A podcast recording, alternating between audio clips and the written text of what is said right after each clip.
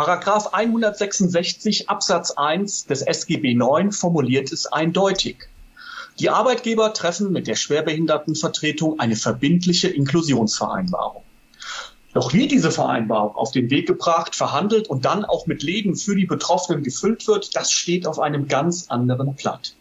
Eine gute Inklusionsvereinbarung, die zudem nicht nur die Standards erfüllt, fällt nicht einfach vom Himmel, sondern braucht engagierte Schwerbehindertenvertretungen und Betriebsräte, die mit Hartnäckigkeit, Diskussionsfreude und auch der Bereitschaft zum Konflikt in die Verhandlungen mit dem Arbeitgeber gehen. Ein tolles Beispiel dafür liefert unser heutiger Gesprächsgast in der neuen Folge von AIB Audio, dem Podcast für erfolgreiche Betriebsratsarbeit. Meine Kollegin Eva Maria Stockkotte, verantwortliche Redakteurin der Fachzeitschrift Arbeitsrecht im Betrieb, spricht dazu mit der Betriebsratsvorsitzenden und Schwerbehindertenvertreterin von BASF in Lehmförde. Das Projekt zählt zu den zwölf Nominierten für den Deutschen Betriebsrätepreis 2022, der in wenigen Tagen in Bonn verliehen wird. Hier werden wieder beispielhafte Gremien für ihre wichtige Arbeit gewürdigt. Unsere Zeitschrift Arbeitsrecht im Betrieb vergibt diesen Preis seit dem Jahr 2009 und damit startfrei für die neue Folge von AIB Audio.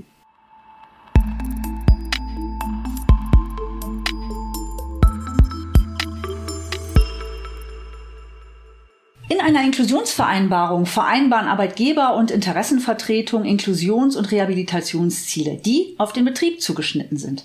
Eine solche Vereinbarung kann zum Beispiel regeln, wie die Eingliederung schwerbehinderter Beschäftigter bei der Personalplanung gefördert werden kann. Dass da noch viel mehr geht, zeigt die Inklusionsvereinbarung des Betriebsrats von BASF in Lemförde. Der Betriebsrat BASF Lemförde ist nominiert zum Deutschen Betriebsrätepreis 2022. Ich spreche heute dazu mit Sabine Krämer-Böcker, Betriebsratsvorsitzende und Schwerbehindertenvertretung der BASF Polyurethanes GmbH in Lemförde. Hallo Sabine. Hallo Eva. Sabine, ihr habt ja in eurer Inklusionsvereinbarung noch viel mehr untergebracht, als ich eben angesprochen habe. Da geht es unter anderem um die Vereinbarung zur Qualifizierung, frühere Arbeitszeitentlastung für die betroffenen Kolleginnen, Rehabilitation, Zusatzurlaub für Gleichgestellte und bezahlte Freistellung für Eltern mit schwerbehinderten Kindern. Ist das bei euch vom Himmel gefallen und wie war die Ausgangslage? Nein, also vom Himmel gefallen ist es natürlich nicht. Grundsätzlich war die Ausgangslage, das steht auch schon länger im Gesetz, ist es eigentlich so, dass das Unternehmen mit der Schwerbehindertenvertretung eine Inklusionsvereinbarung ja verabschieden muss. Die hatten wir nicht und äh, ich habe dann ja mir da mal Gedanken gemacht. Ich habe mich hingesetzt, ich habe viel zusammengeschrieben und bin dann mit acht Seiten bei unserem Personalchef ins Büro und habe da angeklopft. Ich habe gesagt, ich habe Gesprächsbedarf. Ja, und dann hat er gesagt, was ich denn gerne hätte. Ich sage eine Inklusionsvereinbarung. Ja, hat er sich totgelacht und mich wieder rausgeschickt, so ungefähr. ich habe sie ihm dann aber dagelassen und ähm, dann habe ich ihm immer mehrfach, ja, ich sag mal, gebohrt, gefragt, schon durchgelesen, nee, noch keine Zeit. Ich sage, ja, aber wir müssen mal und so. Und dann habe ich irgendwann einfach mal einen Termin gemacht und dann haben wir natürlich angefangen zu ähm, diskutieren und dann hat er erst mit dem Kopf geschüttelt und warum hier und warum da und überhaupt, warum muss ich das machen? Ich sage, naja, erstmal müssen wir es machen, weil es im Gesetz steht. Mhm. Und ich sage, zweitens finde ich auch, dass die BASF eine ja, soziale Verantwortung hat, auch für ihre Mitarbeiter und ja, so ich habe dann halt immer wieder gebohrt, bin immer wieder hingerannt und habe immer wieder Termine gemacht. Dann haben wir ja uns mal über einige Passagen sehr intensiv unterhalten. Dann war es wieder Funkstille, weil dann hatten wir ja, was man halt so hat, Corona und Krise, dann mhm. hat man wieder andere Themen im Vordergrund und manchmal ist es auch einfach nicht geschickt, wenn man ja, ich sag mal, Goodies haben möchte, die der Arbeitgeber nicht machen muss, da muss man dann halt auch immer mal den richtigen Zeitpunkt, äh, weil wenn sie gerade alle sagen, es ist gerade schlecht und kein Geld da, dann ist natürlich auch schwierig, sowas durchzusetzen. Aber ja, wir haben dann lange uns hin und her diskutiert. Ich habe dann Druck gemacht, auch auf Betriebsversammlungen darüber diskutiert, also berichtet als SBV, ähm, dass ich gesagt habe, Leute, ich bin dabei mit dem Arbeitgeber. Wir haben hier solche Themen, da sind wir am diskutieren. Und dann habe ich auch mal ja Bilder gezeigt, wie wir uns mit Boxhandschuhen gegenüber gegenüberstehen. Ich sage im Moment kommen wir hier nicht weiter. Okay. Und ja, und dann haben wir halt lange verhandelt und irgendwann habe ich dann gesagt, also wenn wir jetzt nicht zu Potte kommen und das Ding nicht zum ersten ersten an Start geht, dann stelle ich mich auf die Betriebsversammlung und sage, der Arbeitgeber will das nicht. Okay. So. Also das wäre ja jetzt schon meine zweite Frage gewesen. Wie seid ihr vorgegangen? Welche Widerstände? Also Widerstand erstens, der Arbeitgeber wollte nicht. Das war also erstmal war die grundsätzliche, die grundsätzliche Geschichte hat er erst in Frage gestellt. Dann hat er das mhm. natürlich eingesehen. Aber ich habe ja für die Kollegen wirklich Und ich habe viel reingeschrieben, damit ich dann auch, ich ja. sag mal, Masse hab zum mhm. Nachlassen, wie das immer so ist. Und ich habe, äh, ja, dann haben wir wirklich über einzelne Themen diskutiert und dann, warum soll ich das machen? Und ich habe dann auch gesagt, na ja, wir haben demografischen Wandel, ich sag Fachkräftemangel und ich sag, wenn wir für unsere Kollegen gerade was die zeitliche Entlastung anbetrifft, ich sag, dann halten die nach hinten länger durch, mhm. sind also dadurch ja auch länger, stehen sie mit ihrem Know-how auch der Firma, äh, ich sag mal, zur Verfügung. Und dann ist ja auch so, je länger sie im Arbeitsleben sind, desto besser ist ja auch nachher ihre Rente. Mhm. Wenn jemand früher in Erwerbsunfähigkeitsrente ausscheidet, hat er ja weniger, als wenn das wirklich, ich sag mal, bis zum, zum Ende durchhält und hier äh, gutes Geld verdient. Und das war dann auch am Ende irgendwo, wo sie gesagt haben, okay, ähm, das machen wir mit. Aber es war halt wirklich nicht so einfach oder äh, wo wir relativ schnell tatsächlich Einigung erzielt haben, war ähm, die bezahlte Freistellung für Eltern mit schwerbehinderten ja. Kindern, wenn die also Termine für Arzt oder Reha-Termine mhm. oder sowas wahrnehmen müssen, weil da habe ich dann auch ganz schnell abgestellt hier auf, äh, wir schreiben uns riesengroß auf die Fahne Vereinbarkeit Beruf und Familie mhm. und ich sage gerade Eltern, die schwerbehinderte Kinder haben, die haben schon auch ein Päckchen mehr zu tragen mhm. wie die anderen und da reichen halt oft, ich meine selbst wer Schulkinder Kinder hat, weiß, dass 30 Tage schon schwierig sind. Und wenn man dann noch ein Kind hat, was einen besonderen Betreuungsbedarf oder ja. deutlich mehr Arzttermine hat wie ein, ein gesundes Kind. Und da war relativ schnell Einigkeit, zumal äh, ja unser Personalchef, also den wir damals hatten, mit dem ich das verhandelt habe, auch kleine Kinder hatte. Die waren zwar gesund, aber ich habe ihm das dann auch erklärt und sagte, ja, ich hätte nicht Unrecht. Das war also schneller zu erreichen mhm. als die zeitliche Entlastung für ähm, ja, die normal, also für unsere Kollegen, die behindert sind, also schwerbehindert oder gleichgestellt.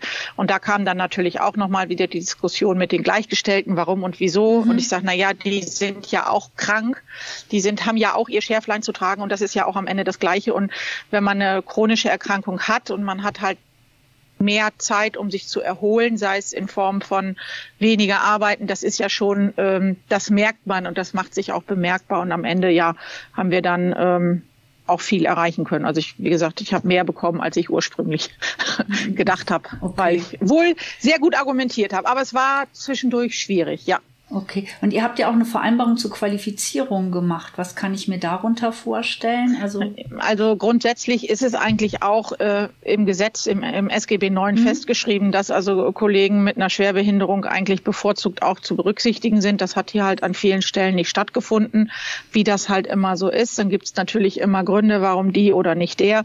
Und da haben wir gesagt, wir gucken uns das jedes Jahr an und gucken wirklich, wo ist da Bedarf, gerade auch wenn die Kollegen ja vielleicht einen anderen Arbeitsplatz brauchen und dafür dann noch zusätzlich Qualifikationen und so weiter zu erreichen haben. Und da haben wir eigentlich auch einen kontinuierlichen Dialog jetzt angestoßen, ähm, damit wir es da eben einfach auch ja, kontinuierlich besser und gezielter einsetzen können, damit es dann auch wirklich rund läuft und da nicht irgendwas dann am Ende da steht. Also das ist so ein bisschen das, was wir da vereinbart haben. Aber auch das kommt eigentlich und ist geregelt im SGB 9. Okay, das, das ist immer wieder der Unterschied ne, zwischen äh, Theorie und Praxis. Letztendlich gibt der Gesetzgeber es vor, aber tatsächlich die Umsetzung in der Praxis sieht dann immer anders aus. Aber ne, dafür braucht es halt Schwerbehindertenvertretung und Betriebsrat, die das Ding genau. dann mit dem Arbeitgeber wirklich auch wortgewaltig verhandeln und auch ihre Argumente haben. Ähm, und da würde ich jetzt auch mit meiner dritten Frage anschließen wollen.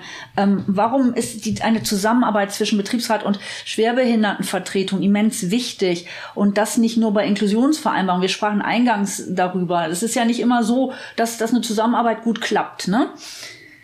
Also es ist ja so auch unterschiedlich geregelt. Ich sage es mal so, viele Dinge, da habe ich als SBV, ja natürlich kann ich auch Entscheidungen des Betriebsrates aussetzen, wenn ich nicht entsprechend beteiligt worden bin als SBV. Ähm, aber am Ende ist da ja keinem mitgeholfen, sondern die SBV ist an vielen Stellen frühzeitig einzubinden und auch eben der Betriebsrat.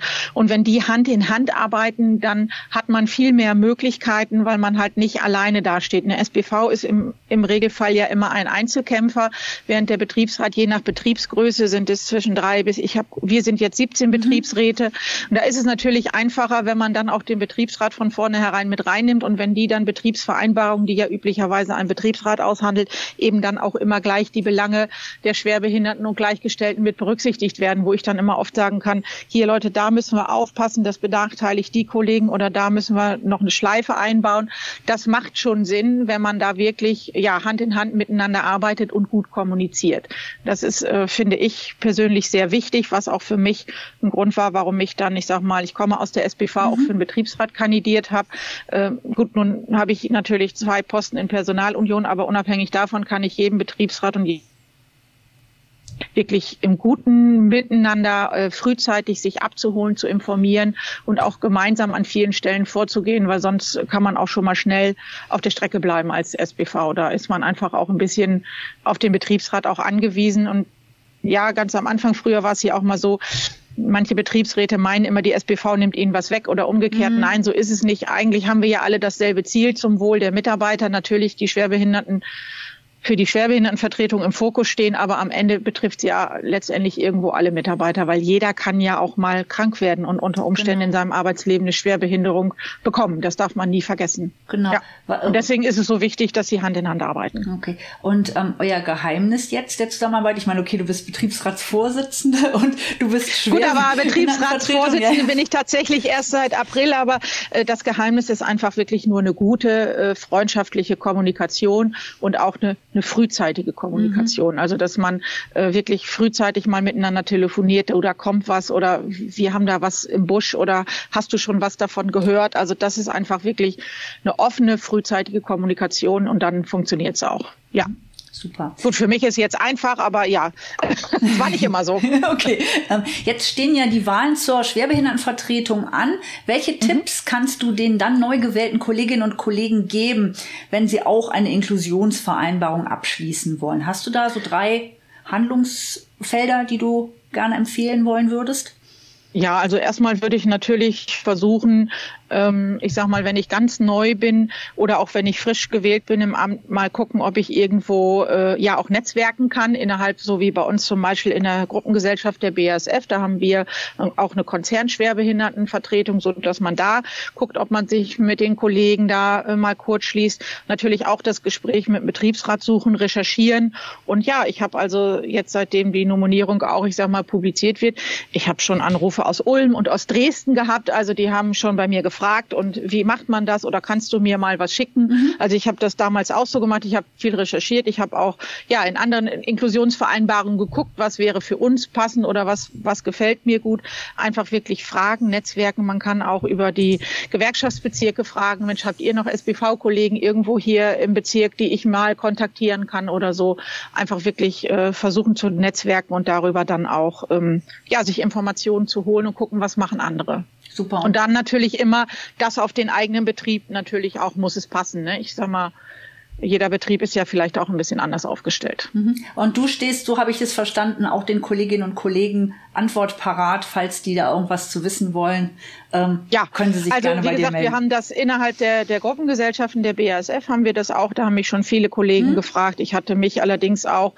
Wir haben ja immer so ein bisschen die Gruppengesellschaften ist noch was anderes wie die große Muttergesellschaft in Ludwigshafen. Aber ich habe zum Beispiel auch damals, als ich noch mit meiner Inklusionsvereinbarung zugange war, den Leiter der Integrationsbetriebe in Ludwigshafen angerufen, habe auch mal mit dem gesprochen, habe mich mal mit Kollegen ausgetauscht. Und ja, wenn mich jemand fragt, ich stehe da auch gerne ähm, für Auskunft bereit. Und ich finde das immer ganz spannend, von wo wo die Kollegen dann ähm, anrufen. Also das macht auch, ja, finde ich schön und ich bin da auch gerne bereit äh, zu sagen, guck mal hier oder ich schicke sie dann auch mal los oder fragt mal. Ja, bin da gerne. Das macht Spaß. Super, ganz, ganz herzlichen Dank, Sabine, für das tolle Interview.